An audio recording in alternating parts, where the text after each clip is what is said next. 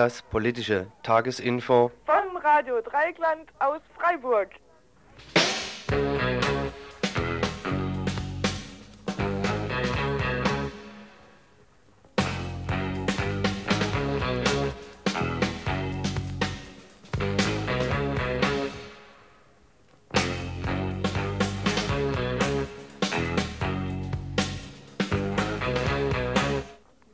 Donnerstag, 28. Februar, das Info. Heute wieder mit vielen Themen, vielen männlichen Stimmen, vielen abgelesenen Texten, aber auch viel Musik. Und hoffentlich auch viel Zeit für eine Beteiligung von euch.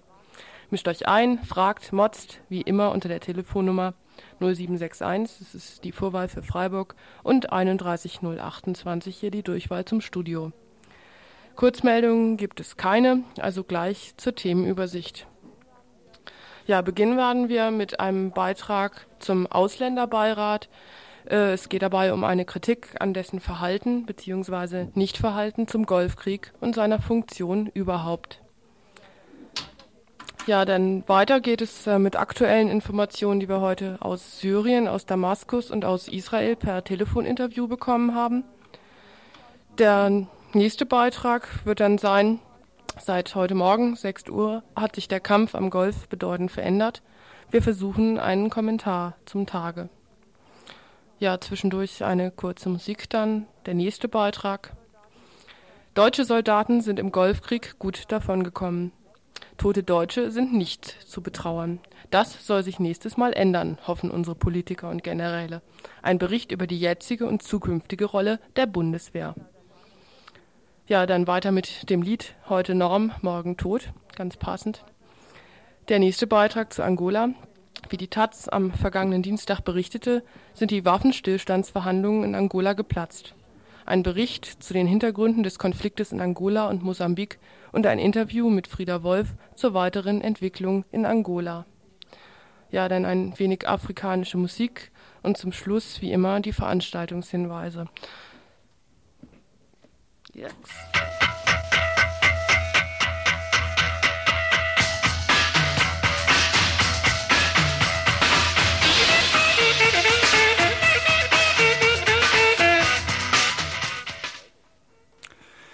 Der Ausländerbeirat der Stadt Freiburg hat in seiner letzten Sitzung am 26.02., das ist der vergangene Dienstag, der ersten und einzigen in der Zeit des Schießkrieges am Golf, zwei Presseerklärungen verabschiedet mit großer Mehrheit, wie es heißt, gegen die Stimmung bzw. bei Enthaltung der zwei CDU-Vertreterinnen. In der ersten Presseerklärung setzt sich der Ausländerbeirat für das Bleiberecht für kurdische Flüchtlinge ein, solange, Zitat, der Krieg am Golf nicht beendet ist, die Europäische Menschenrechtskonvention von der türkischen Regierung weiterhin außer Kraft gesetzt bleibt und eine Lebensgrundlage für die Menschen in den kurdischen Gebieten nicht gewährleistet ist. Zitat Ende. Der türkische Vertreter im Beirat, der mit Sicherheit gegen diesen Beschluss gestimmt hätte, verließ die Sitzung schon vor der Abstimmung. Er, von den anderen Mitgliedern als politisch rechts bis reaktionär charakterisiert, dessen eigentliches Interesse nur am Bau einer Moschee in Freiburg besteht, er hätte wie auch schon in der Sitzung im November bestritten, dass es überhaupt Kurden gibt er hätte auch die Vorwürfe der Unterdrückung, Vertreibung und Folterung von Kurden als nicht vorhanden zurückgewiesen, ganz im Einklang mit den Verlautbarungen des quasi faschistischen türkischen Regimes unter Staatspräsident Özal. Die zweite Presseerklärung zum Krieg am Golf wurde nach einer stilistischen Entschärfung ebenfalls mehrheitlich verabschiedet. Stilistische, stilistische Entschärfung heißt in dem Fall, dass der Ausländerbeirat nicht mehr für den sofortigen Stopp des Golfkrieges ist, sondern die Bemühungen dazu unterstützt. Und dass er weiterhin nicht mehr fordert, Zitat, sofortige Beendigung des Krieges am Golfes, sofortige gesetzliche Maßnahmen zur dauerhaften Unterbindung jeglicher Waffenexporte, Einberufung einer Nahostkonferenz, Anerkennung der Verantwortung der EG und der Bundesrepublik Deutschland für humanitäre Hilfe und Aufnahme der Flüchtlinge, Sicherung der Lebensgrundlagen für die Flüchtlinge in den Golfregionen, keine Abschiebung von Flüchtlingen in die Kriegs- und Krisengebiete. Zitat Ende. Dies fordert er nicht mehr inzwischen, sondern er unterstützt die Bemühungen um die Erfüllung dieser Forderung. Pipifax, diese Änderung. Nicht ganz, denn der Verabschiedung dieser Presseerklärung ging eine grundsätzliche Auseinandersetzung über die Befugnisse und Rechte des Ausländerbeirats der Stadt Freiburg mit dem Rechtsamt der Stadt Freiburg voraus, die bis zur Rücktrittsankündigung des derzeitigen Vorsitzenden Alborinos geführt hatten. Laut Satzung hat nämlich der Ausländerbeirat die Belange der in Freiburg lebenden Ausländer wahrzunehmen und Verwaltung und Gemeinderat der Stadt in diesem Sinne zu beraten. Er kann also nur durch Appelle und in einigen wenigen Fällen durch Anträge an den Gemeinderat die Interessen der Ausländerinnen in Freiburg wahrnehmen. Das Rechtsamt, mit einem Vertreter auf der Sitzung anwesend, möchte diese Möglichkeit noch weiter beschneiden und behauptet, laut Satzung hätte der Beirat nicht die Befugnis, mit Presseerklärungen an die Öffentlichkeit zu treten. Dieser Versuch, den zahnlosen Tiger Ausländerbeirat auch noch endgültig mundtot zu machen, brachte den Vorsitzenden wohl einigermaßen in Rage. Sein Rücktritt Hätte er, ihn denn vollzogen kurz vor der im April anstehenden Neuwahl, hätte vielleicht das ausländerfreundliche Aushängeschild der Stadt Freiburg ins rechte Licht der Öffentlichkeit gerückt. Er ist ein in der Hauptsache für ausländische Kultur zuständiges Gremium, in dem politische Auseinandersetzungen und Beschlüsse meist entweder dem allgemeinen Konsensprinzip geopfert oder, falls auf diese Art nicht zu bändigen, durch juristische Auslegungen verhindert werden es ist daher überaus nicht verwunderlich, dass viele ausländische Bewohner Freiburgs am Sinn und Zweck dieser Institution zweifeln und die Arbeit im bzw. die Zusammenarbeit mit dem Ausländerbeirat oftmals nur sehr zögerlich stattfindet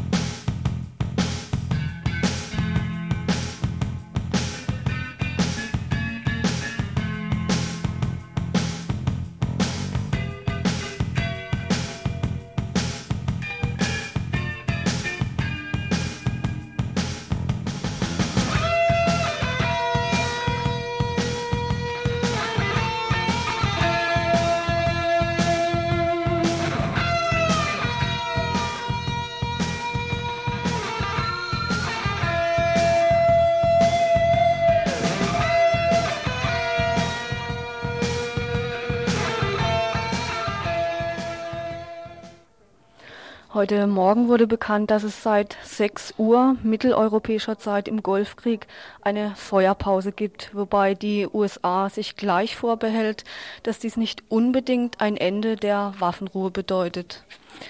Heute Mittag telefonierten wir mit einer Mitarbeiterin des alternativen Informationszentrums in Jerusalem und mit Damaskus. Teile der Telefoninterviews werden wir jetzt im Folgenden einspielen. Zunächst das Telefonat mit Jerusalem. Äh, was die Situation äh, äh, konkret betrifft in der Westbank und im Gazastreifen ist die Ausgangssperre inzwischen einiges lockerer als vorher. Aber es hat sich an, äh, an der Situation wenig geändert und zwar an dem, dass die Leute äh, einfach äh, kein Geld mehr haben, um die notwendigsten Einkäufe zu machen und dass die äh, immer noch ein geringer Anteil, also nur 20.000 von den äh, üblicherweise rund 120.000 äh, Palästinensern äh, nach Israel arbeiten gehen. Also es wird immer noch, es gibt äh, enorme Erschwernisse.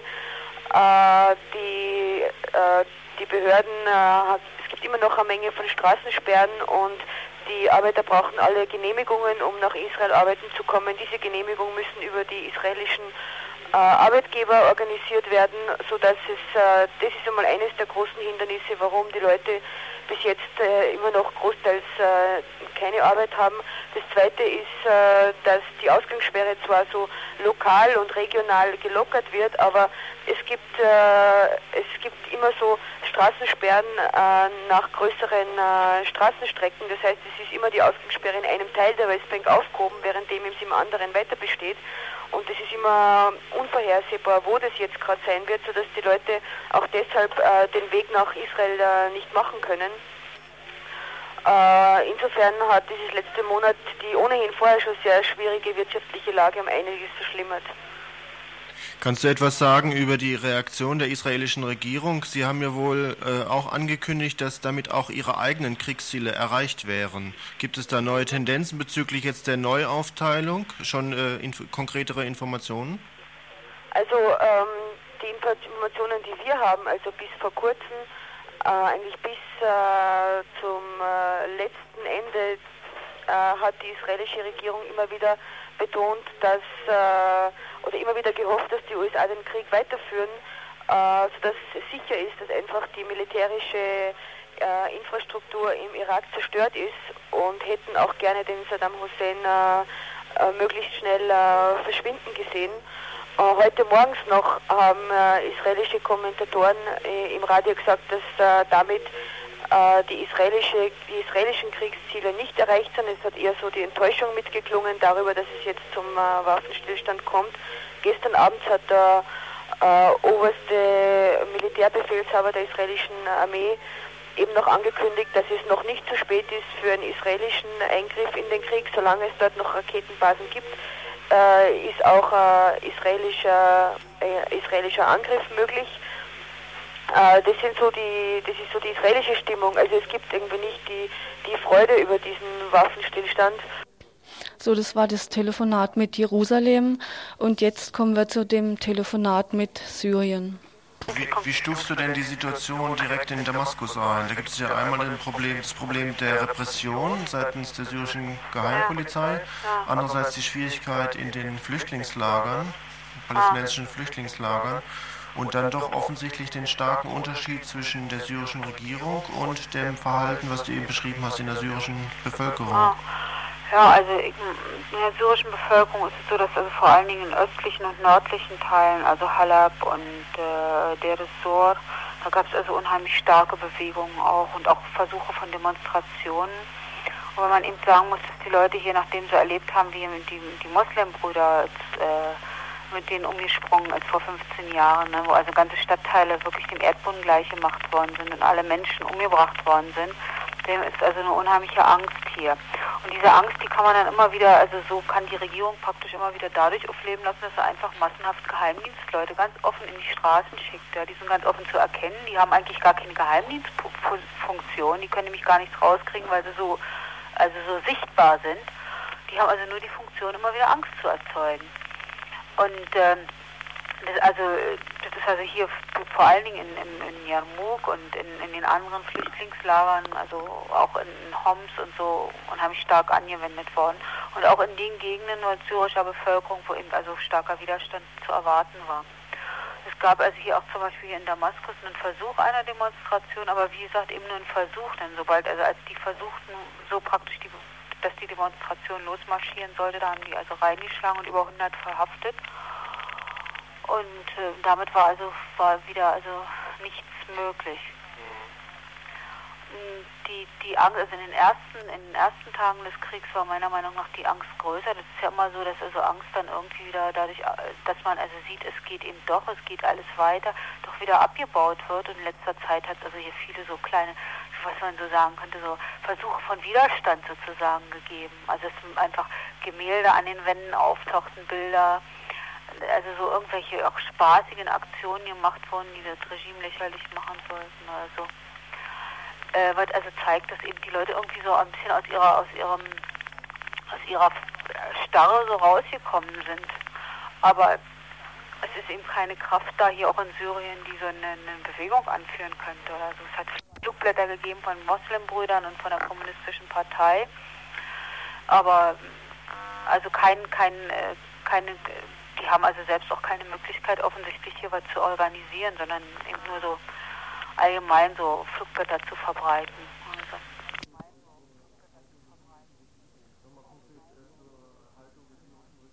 Nochmal konkret äh, zur Haltung der syrischen Regierung. Ja. Da wird hier ja darüber spekuliert, dass es äh, äh Verhandlungen gibt zwischen Israel und Syrien über die Golanhöhen und über den Libanon.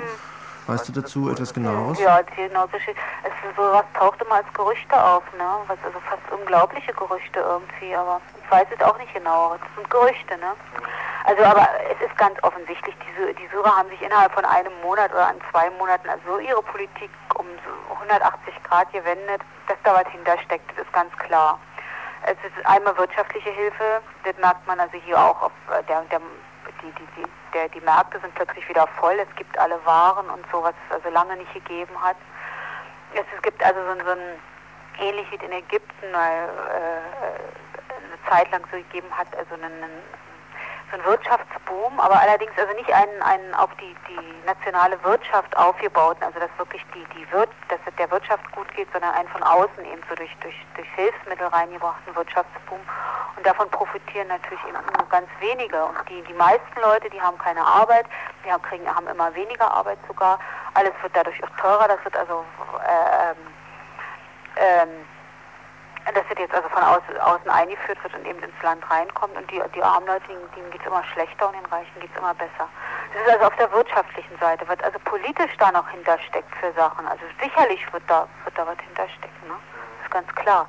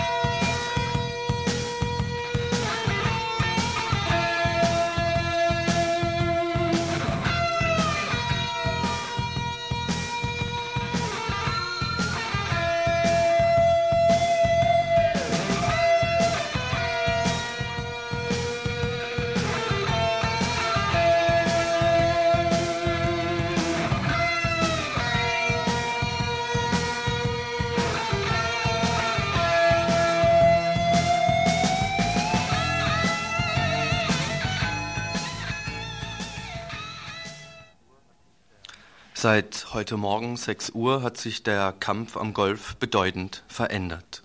Die Massenerschießungen und Vernichtungen durch Dauerbombardements der US-amerikanischen Himmelspiloten sind in diesem Teil der Erde vorläufig beendet. Das Ziel ist erreicht. Neben Tausenden von gemordeten Menschen ist die gesamte Infrastruktur Iraks im Arsch. Die sogenannte Allianz hat große Teile ihrer veralteten Kriegsmaschinerie nochmal verheizen können, bevor diese ihnen unterm Arsch weggerostet wäre. Jetzt können endlich die Gelder für die neuen, um einiges brutaleren Waffensysteme von sogenannten demokratischen Parlamenten genehmigt werden. Aber nicht nur die Rüstungskonzerne vibrieren im Anblick des anstehenden Profits. Straßenbau, Maschinenbau, Anlagenbau und so weiter eine komplette Infrastruktur in zwei Ländern, in Kuwait und im Irak, müssen neu aufgebaut werden. Eine Tätigkeit, so ist zu befürchten, die dieses Mal keine 45 Jahre dauern wird, bis zum nächsten Wirtschaftskrieg. Der systemimmanente Expansionsdrang bleibt bestehen und da die kriegsfreien Produktionsmöglichkeiten und Produktmärkte relativ schnell erschöpft sind und somit keine besonderen Zuwachsraten erwarten lassen, werden sich die internationalen Konzerne etwas Neues einfallen lassen. Noch gibt es genügend Regionen in der Welt, wo die Herren ihre Finger noch nicht so voll drin haben. Nicht nur die militärischen Aktionen, also die erwähnte Zerstörung war gut geplant, auch der Aufbau ist längst ausgemachte Sache. Dabei wird aber nicht etwa der Wirtschaftskrieg als solcher Gegenstand der öffentlichen Diskussion. Für bedenklich wird lediglich die Verteilung des Profits unter verschiedenen Ländern, je nach Kriegsbeteiligung, gehalten, nach dem Motto Wer mehr gekriegt hat, kriegt mehr. Die Verflechtungen der multinationalen Konzerne lässt diese Frage in der Tat zur Nebensache werden. Die Börsenkurse von heute belegen dies. Ein einheitlicher Anstieg war zu verzeichnen. Einheitlich so war durch die mediale Öffentlichkeit zu vernehmen, war auch immer die Position der sogenannten Weltvölkergemeinschaft, der UNO.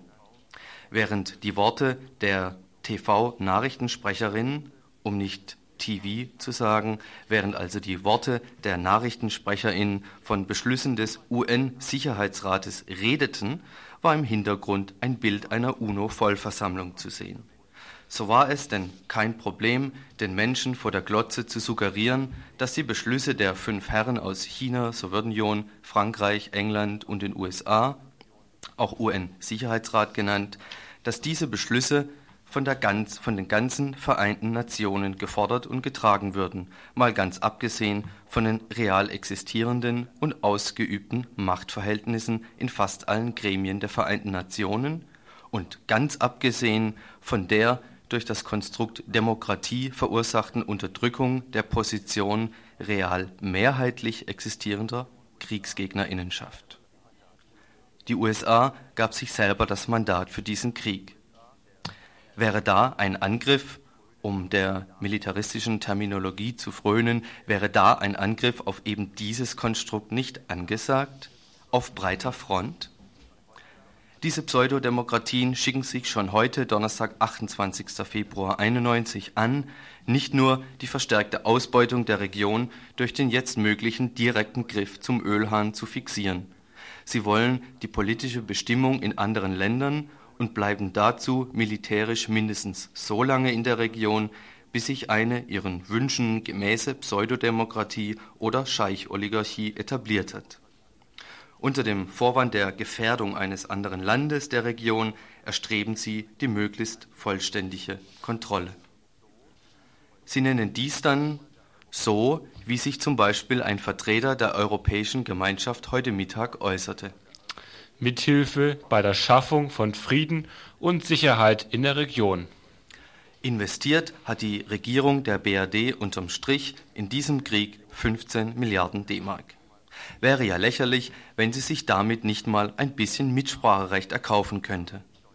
Und dabei kommt das Thema deutsches Gas gerade recht. Denn auch daraus leitet sich für die Bonner Regierung ein Mitspracherecht in der Region ab. So war heute aus Bonn zu hören, Bonn wolle die Sicherheit Israels garantieren. Anstatt also die israelischen Militärs und deren Machtapparat aus den besetzten Gebieten politisch vertreiben zu helfen und somit ein Selbstbestimmungsrecht der palästinensischen Völker zu ermöglichen, nimmt die Bonner Regierung die Bedrohung Israels durch deutsches Gas zum Anlass, den Verbleib der US-bestimmten UNO in der Region politisch, in Zukunft, in Zukunft wohl zum Beispiel finanziell zu unterstützen.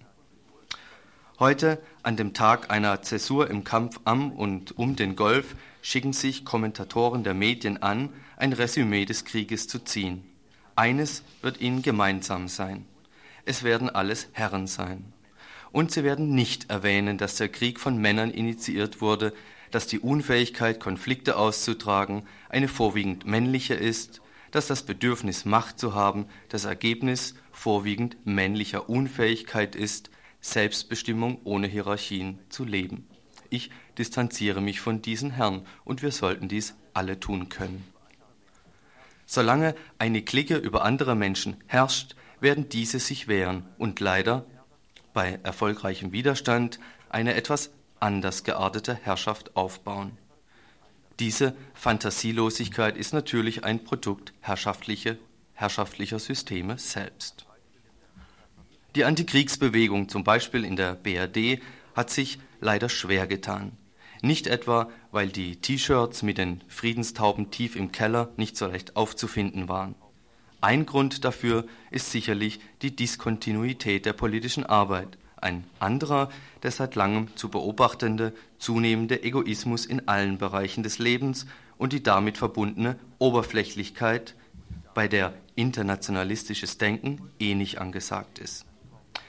Erfolge der Antikriegsbewegung sind kaum zu erkennen, kein Wunder mit Demonstrationen, die noch dazu mit zunehmender Grausamkeit der Kriegshandlungen immer mehr abgenommen haben, da offensichtlich der Kriegshandlungsbeginn ein Schock war und somit relativ viele Menschen auf die Straße gebracht hat, mit Demonstrationen also und heraushängenden Leintüchern lässt sich kein Krieg verhindern. Während die meisten Transparente die Leserinnen aufforderten, den Krieg zu verhindern, stoppt den Krieg war oft zu lesen, und einige schon etwas konstruktivere Vorschläge einbrachten, wie zum Beispiel Nahostkonferenz statt Krieg, waren die praktischen Verhinderungsversuche schon seltener. Kein Wunder, wären solche Aktionen doch strafbar und Verfolgung und Repression nicht weit. Gemäß dem Motto würden Demonstrationen etwas verändern, wären sie verboten. Eine verbotene Aktion in Freiburg war letzte Woche ein symbolischer sogenannter Angriff auf Coca-Cola und IBM. Wir erhielten heute dazu ein sogenanntes Bekennerinnenschreiben, welches wir dann auch abgeschrieben und vernichtet haben. Im Folgenden einige Ausschnitte daraus. Da Bullen und Presse unseren Brief unterschlagen haben, wollen wir zu den Aktionen bei IBM und Coca-Cola noch was sagen. Diese Aktionen galten der Rolle der USA im Golfkrieg. Wir sehen genauso die imperialistischen Interessen Westeuropas und Japans, halten aber den US-Imperialismus gegenwärtig für führend am Golf. Ebenso wenig leuchten wir die Verbrechen des irakischen Regimes. Das Handeln einer Weltmacht hat jedoch einen anderen Stellenwert. IBM-Computer sind maßgeblich beteiligt am Hightech-Krieg. Sie ermöglichen es unter geringsten eigenen Verlusten, zigtausende Menschen zu töten, wenn ein Land der ersten gegen ein Land der sogenannten Dritten Welt kämpft. Dieser Hightech-Krieg macht Kriege akzeptabel, über deren Gründe mehr nachgedacht würde, wenn sie mehr eigene Opfer fordern. Dieses Opfer war denn auch sehr gering. Nichtsdestotrotz wurde hier offensichtlich versucht, das ruhige Hinterland, welches einen freien Kriegsvollzug gewähren soll, zu beunruhigen, während die Mahnwache in der Freiburger City eher ein Gefühl der Ruhe verursachte. Von politischen Erfolgen durch den Krieg ist schwerlich zu reden. Da aber den Herrschenden der sogenannten Ersten und Zweiten Welt klar geworden sein müsste, dass die Ausbeutung eines Landes, schon lange nicht im Nahen Osten, ohne politische Zugeständnisse nicht zu haben ist und dass es sich in ruhigen Gegenden kostengünstiger ausbeuten lässt, scheint sich der Druck auf die israelische Regierung zu verstärken, ihre eigenen Sicherheitsinteressen etwas anders zu definieren. Gut so. Eine kapitalimperialistenfreie Nahostkonferenz ist jedoch nicht in Sicht, wenngleich der Zusammenhalt der unterdrückten Völker der Region wegen des gemeinsamen Feindes USA sich ganz klar verstärkt hat. Ja, weiter geht's jetzt mit einem ersten musikalisch-thematischen Beitrag. Das ist ein Antikriegslied von John Mayall, One Life to Live. Música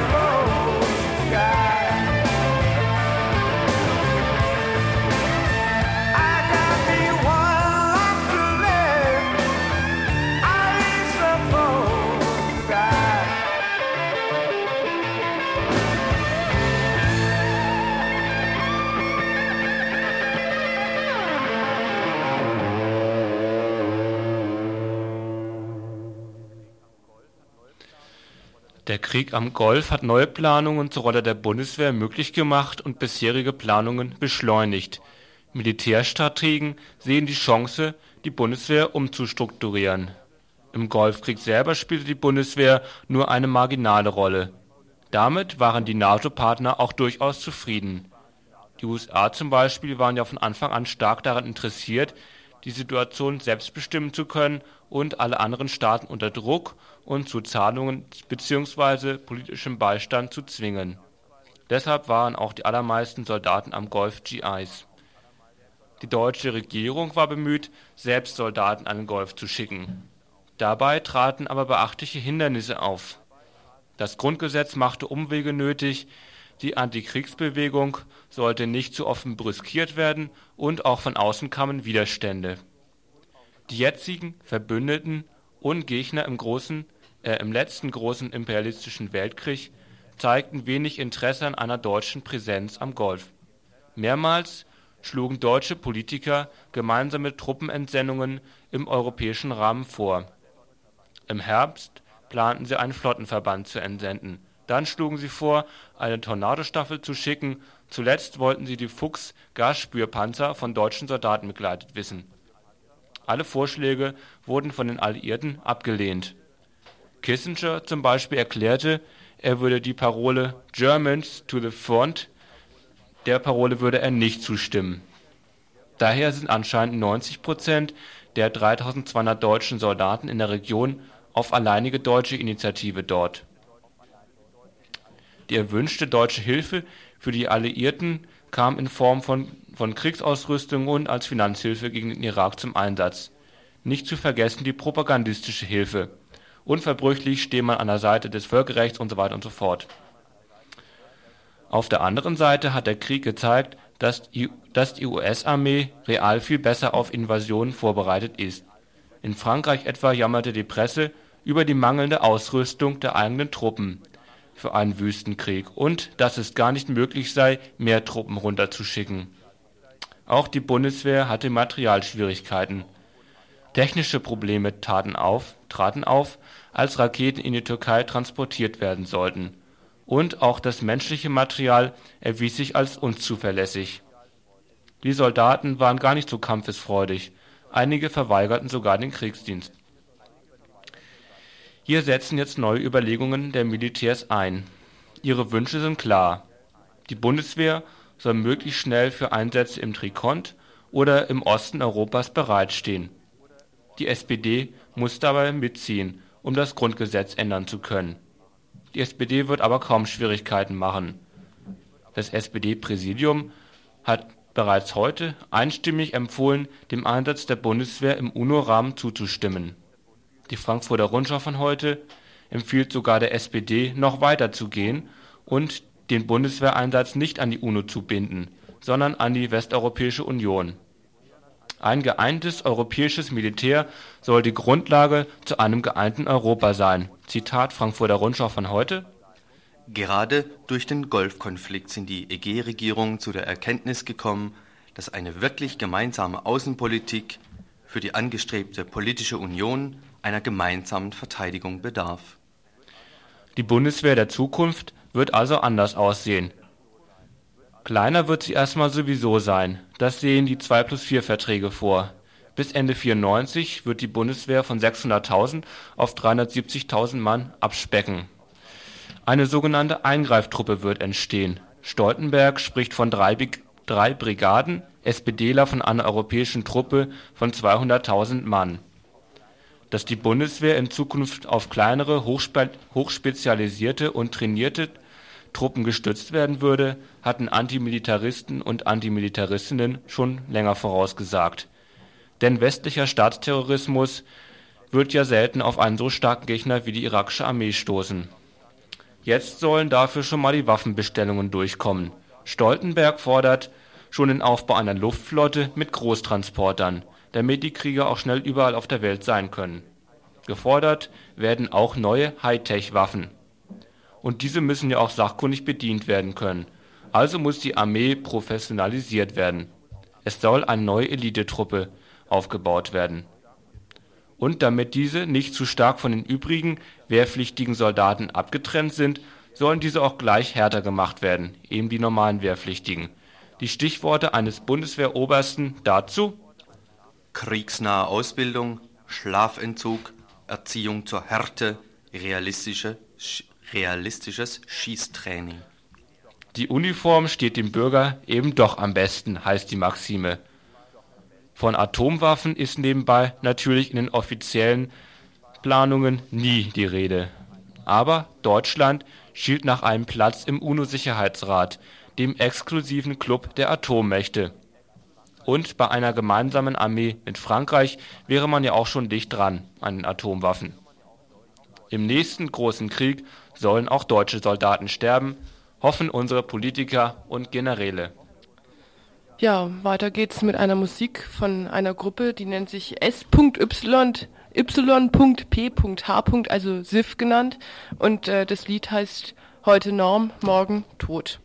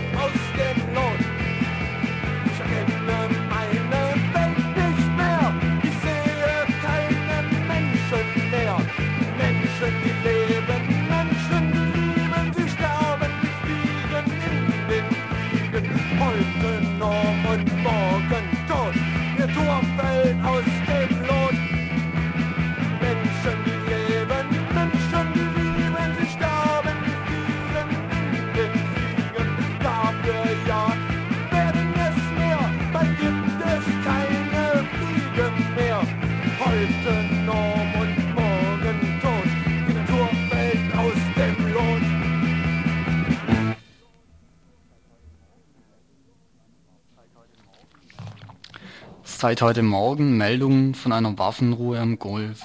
Aus anderen Teilen der Welt gibt es weit weniger friedliche, friedlichere Zeichen. Am, Don am Dienstag zum Beispiel ein Artikel in der Taz, in dem vom, en vom Ende des Waffenstillstands in Angola und Mosambik die Rede ist. Die Zeichen von dort scheinen eher auf eine Fortsetzung der Kriegshandlungen zwischen der MPLA-Regierung und der UNITA in Angola und der Frelimo-Regierung und der Renamo in Mosambik hinzudeuten. Und das, obwohl durch zahlreiche Verhandlungen in den letzten Jahren eine sogenannte friedliche Lösung in Angola und Mosambik möglich schien. Bevor ich aber auf eine Einschätzung des, der momentanen Situation eingehe, noch ein paar Informationen zu den Hintergründen der Konflikte. Beide Länder, Angola und Mosambik, waren ehemalige Kolonien Portugals und wurden erst 1975 in die Unabhängigkeit entlassen. In beiden Ländern hatten marxistische Organisationen die Unabhängigkeit erkämpft und nach 1975 die Regierungsmacht übernommen. Die Konflikte, das heißt der Krieg, der nun schon seit über 15 Jahren in beiden Ländern geführt wird, war immer wesentlich von außen gesteuert. Drei Faktoren bestimmen dabei den Verlauf dieses Krieges. Einmal war dies die innere Situation dieser beiden Länder, außerdem die Interessen der westlichen Mächte, insbesondere den USA, und schließlich die Interessen Südafrikas. Ich möchte hier kurz auf diese Faktoren eingehen. Sowohl in Angola als auch in Mosambik hatten marxistisch-leninistische Befreiungsbewegungen den Sieg über die portugiesische, portugiesische Kolonialmacht für sich entschieden. In Mosambik hauptsächlich durch sowjetische Hilfe, in Angola hauptsächlich durch kubanische Hilfe. Die Renamo in Mosambik und die UNITA in Angola wurden hauptsächlich von Südafrika als Stellvertreterheere aufgebaut, ohne politisches Programm. Einziges Ziel von Renamo und UNITA war es, die beiden sogenannten Frontstaaten zu destabilisieren. Als die Portugiesen 1974-75 Angola und Mosambik verließen, hinterließen sie eine weitgehend zerstörte Infrastruktur. Die Frelimo-Regierung in Mosambik und die MPLA-Regierung in Angola versuchten durch ein staatssozialistisches Entwicklungsmodell mit zentraler staatlicher Planung Industrie und Infrastruktur aufzubauen. Erfolge gab es vor allem in den städtischen Zentren. Dort konnte ein fortschrittliches Sozial- und Gesundheitswesen aufgebaut werden. Angola konnte durch steigende Erdöleinnahmen auch die Versorgung der Bevölkerung wesentlich verbessern. In den ländlichen Gebieten konnten weit weniger Erfolge erzielt werden. Die dort errichteten staatlichen Genossenschaften waren unproduktiv und stießen auf den Widerstand der ländlichen Bevölkerung. Plünderungen und Morde in den ländlichen Gebieten durch die UNITA in Angola und die Renamo in Mosambik verstärkten die Landflucht und verschärften die sozialen Konflikte in den Städten der beiden Länder. Der anfänglich hoffnungsvolle Wachstum der Wirtschaft stagnierte schließlich und ging bald in einen Verfall der Wirtschaft über, unterstützt von einer Zerstörung wichtiger Infrastruktureinrichtungen durch die Rebellen. In Angola führte dies zum Beispiel zu der grotesken Situation, dass kubanische Soldaten die Ölforderung einer US-Gesellschaft schützten. Anfang der 80er Jahren, Jahre waren beide Länder wirtschaftlich weitgehend ruiniert. Diese Tatsache zwang die beiden Regierungen zu einer stärkeren Zusammenarbeit mit Süd Südafrika, gekoppelt mit einer Unterwerfung unter das Diktat von Weltbank und IWF. In Mosambik wurde 1987 mit einer Strukturveränderung der Wirtschaft begonnen, in Angola 1989. Wie bei allen Programmen der IWF bedeutet dies Deregulierung und Privatisierung der Industrie, Freigabe der Preise einschließlich der der Grundnahrungsmittel. Die Folgen waren ein starkes Ansteigen der Preise, höhere Arbeitslosigkeit und damit Verschärfung der Armut.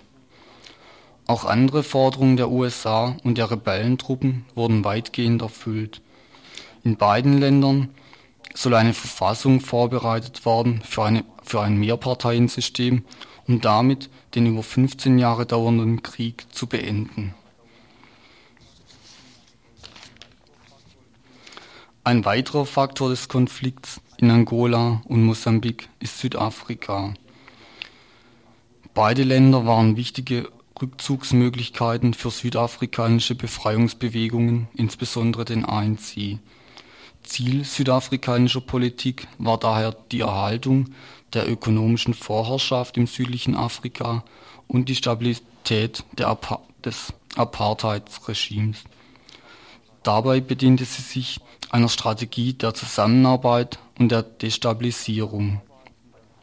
Zusammenarbeit beim Handel mit für Südafrika wichtigen Rohstoffen, Destabilisierung durch die Unterstützung von UNITA und Renamo und diverse militärische Interventionen in den Nachbarländern. Anfang der 80er Jahre war diese Politik weitgehend erfolgreich. 1984 kam es zum Antisubversionspakt zwischen Südafrika und Mosambik. Inhalt war eine stärkere wirtschaftliche Zusammenarbeit und eine Beendigung der Unterstützung des ANC durch Mosambik. 800 ANC-Aktivisten mussten Mosambik verlassen. Die versprochene Beendigung der Unterstützung der Renamo durch Südafrika wurde nicht eingehalten. 1988 kam es auch zu einer Übereinkunft zwischen Angola und Südafrika. Infolgedessen verlassen bis Mitte dieses Jahres die kubanischen Soldaten Angola und Namibia wurde 1989 offiziell unabhängig.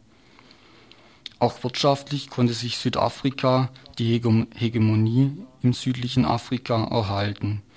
Ihre Destabilisierungspolitik zwang verschiedene Staaten des südlichen Afrika zu Handelsabkommen mit Südafrika. Das Engagement der USA in dieser Region war von Anfang an auf ein Zurückdrängen des Kommunismus aus. Ziel war es, diese Länder in den Weltmarkt einzugliedern, also die Ausbeutung der dortigen Rohstoffe zu ermöglichen. Mit dem Ende des Ost-West-Konflikts bzw. dem Zusammenbruch des östlichen Wirtschaftssystems scheinen auch diese Ziele weitgehend erreicht.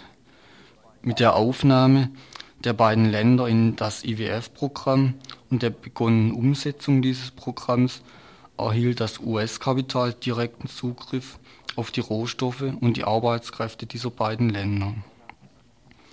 Eine sogenannte friedliche Lösung schien in den letzten Jahren also durchaus möglich und rückte oft durch verschiedene Waffenstillstandsabkommen in greifbare Nähe. Wie jetzt vor kurzem durch den Abschluss, durch den Abschuss eines angolanischen Passagierflugzeugs durch die UNITA wurden diese Abkommen aber immer wieder gebrochen. Bei meiner Suche nach einer Person, die sich näher mit der Situation in Angola beschäftigt, wurde ich an Frieder Wolf in Berlin vom OIK verwiesen, der über Telefon eine Einschätzung der weiteren Entwicklung in Angola gab. Als die Waffenstillstandsverhandlungen zwischen der angolanischen MPLA-Regierung und der UNITA sind ja wieder einmal gescheitert, obwohl das Interesse der Regierung an Einigung ja recht groß war. Und wie ist jetzt Ihre Einschätzung der momentanen Situation in Angola? Also ist die Einschätzung eher, dass die Verhandlungen von neuem beginnen oder sind sie endgültig gescheitert? Also das lässt sich klar beantworten. Äh, die Verhandlungen werden weitergeführt, wenn auch inzwischen das Datum noch nicht stattfindet, äh, noch nicht feststeht. Der amerikanische Unterstaatssekretär für afrikanische Angelegenheiten war jetzt gerade am Dienstag in Luanda und, ist von, äh, und hat 24 Stunden mit angolanischen Regierungsstellen verhandelt und ist von dort weiter nach Kinshasa geflogen, um mit der UNITA zu sprechen. Und am 4. Äh, März trifft er sich mit äh, der Sowjetunion und Portugal in Lissabon, um äh, dann unter Vermittlung Portugals das definitive Datum des nächsten Treffens auszuhandeln. Äh, es sind auch schon Arbeitsgruppen gebildet worden zwischen der amerikanischen Seite und äh, Luanda, die die strittigen Fragen äh, der Unterzeichnung des Waffenstillstandsabkommens, des Datums des Eintretens des Waffenstillstandes, des Datums der Wahlen und der Formen, in denen die Wahlen stattfinden, sowie die Bildung eines einheitlichen, nicht mehr parteigebundenen Heeres äh, betreffen. Also von der Seite auf der diplomatischen Ebene geht der Friedensprozess weiter. Andererseits muss man eigentlich dazu sagen, äh, unterstützt die USA weiter finanziell und militärisch die UNITA, offenbar immer noch in der Vorstellung, äh, die Macht mit Waffen erobern zu können. Und auch der Golfkrieg hat da äh, an der Haltung bisher überhaupt nichts geändert. Äh, die USA sind auch in dieser Beziehung unverändert hart, äh, wenn sie auch gleichzeitig die diplomatischen äh, Ebenen alle mitbedienen. Aber wie sind dann die neuen Versuche, da Verhandlungen in Gang zu setzen, einzuschätzen? Weil es ja schon ziemlich oft eigentlich dran gescheitert, dass dann entweder USA oder äh, Savimbi als Vorsitzender von der UNITA dann wieder einen Rückzieher gemacht haben. Das äh, kann durchaus äh, wiederum passieren, äh, da eben so lange wie auf der Seite der USA und der UNITA eben diese Hoffnung besteht, eines Tages sozusagen das Ganze mit Waffengewalt zu erobern. In dem Maße wieder aber deutlich, wie, aber zwei Sachen geschehen. Erstens, der jetzt eigenständig von der MPLA-Regierung weiter betriebene äh, Reformprozess greift. Also jetzt war gerade äh, die äh, angolanische Volksversammlung in Luanda und hat sich mit den Fragen der Verfassungsreform, vor allem des Mehrparteiensystems, beschäftigt. Und es ist jetzt schon vorbereitet die Verabschiedung eines Wahlgesetzes und eines Parteiengesetzes was äh, wahrscheinlich äh, auf der nächsten Sitzung der Volksversammlung am 18. bis 24. März stattfinden wird. Und in der zweiten Aprilhälfte wird es einen, äh, wie sagt man, außerordentlichen Parteitag der MPLA geben, um diese Veränderungen auch von Seiten der Partei ganz ausdrücklich zu vollziehen. Was jetzt schon begonnen hat, sind äh, Sitzungen der MPLA-Organisation innerhalb des Heeres, um den Rückzug aus der Heeresstruktur äh, vorzubereiten und äh, das Heer als Staatsangelegenheit überparteilich auszugestalten und die, und die MPLA-Organisation, die bisher im Heer tätig war, dort zurückzuziehen.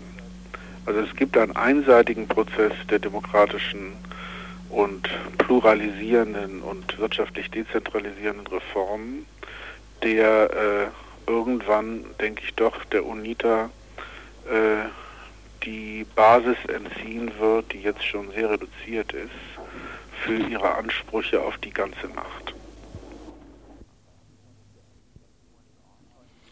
Die USA scheinen ihrem ideologischen Einfluss auf Angola also nicht so ganz zu trauen und halten sich eine militärische Variante mit der UNITA offen. Bei der derzeitigen Entwicklung durfte dies auch notwendig sein, denn das, was als Umstrukturierung der Wirtschaft in Angola angepriesen wird, ist erstmal eine Verschaufung der Armut und damit der sozialen Gegensätze. Diese durfte weniger durch Pluralismus als vielmehr durch verschärfte Repression im Sinne der Kapitalinteressen gelöst worden da sind die UNITA-Rebellen gerade richtig, um diesen Krieg weiterzuführen. Ja, jetzt haben wir dann noch ein kurzes Befreiungslied von der Frelimo mit dem Titel Wir werden gegen den Kolonialismus streiten, bis wir ihn überwinden.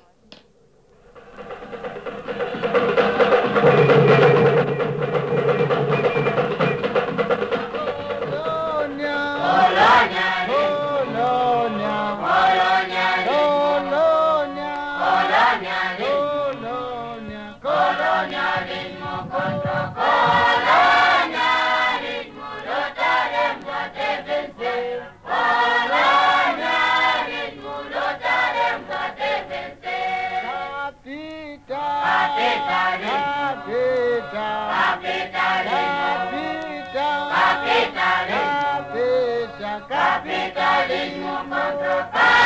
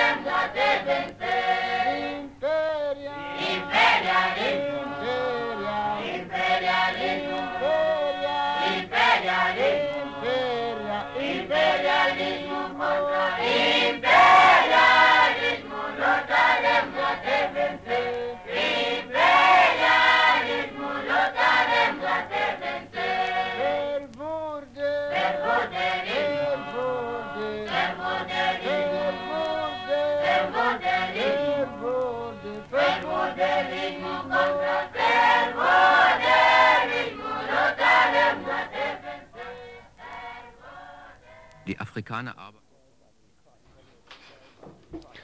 Hier fangen wir an mit den Veranstaltungshinweisen. Heute Abend um 19.30 Uhr ist in Waldkirch eine Veranstaltung vom Deutschen Gewerkschaftsbund.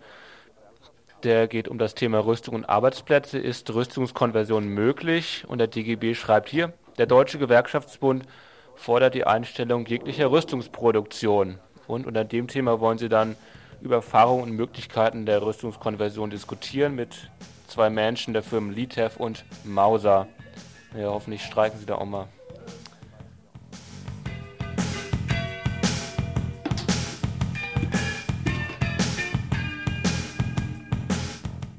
Ja, der nächste Veranstaltungshinweis angesichts des Krieges, eine Veranstaltungsreihe der Arbeitsstelle Friedenserziehung der PH und so ein paar andere Organisationen noch, schenke ich mir mal jetzt.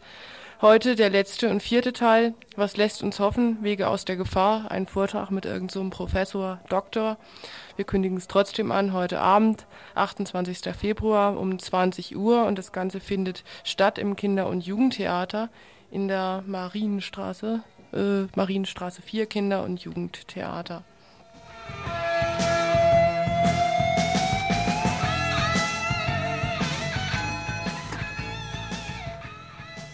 Ja, ich wollte gerade nochmal nachreichen. Der DGB, die Veranstaltung ist heute 1930 Gasthaus Hirschen in Waldkirch, hatte ich glaube ich nicht gesagt. Weitere Veranstaltung ist morgen, morgen auf dem Urast um 18 Uhr wollen sich Leute treffen, nämlich der Tod soll Freiburger Kneipen besuchen. Die Leute sollen da in schwarzen Klamotten hinkommen. Morgen um 18 Uhr auf dem Uasta. Hoffentlich findet es auch noch statt.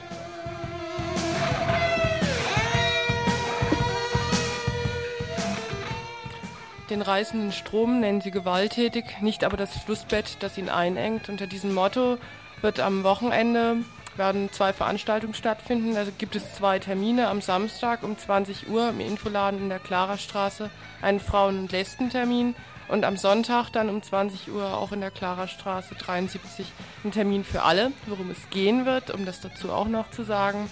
Es werden anwesend sein Genossinnen aus, der, aus den ehemals besetzten Häusern in der Mainzer Straße in Ostberlin. Sie werden über ihre Erfahrungen berichten. Einen Film wird es wohl auch geben und eine Diskussion. Das Ganze, wie gesagt, Samstag nur für Frauen und Lesben um 20 Uhr in der Klarer Straße 73 und Sonntag um 20 Uhr für alle. War's das?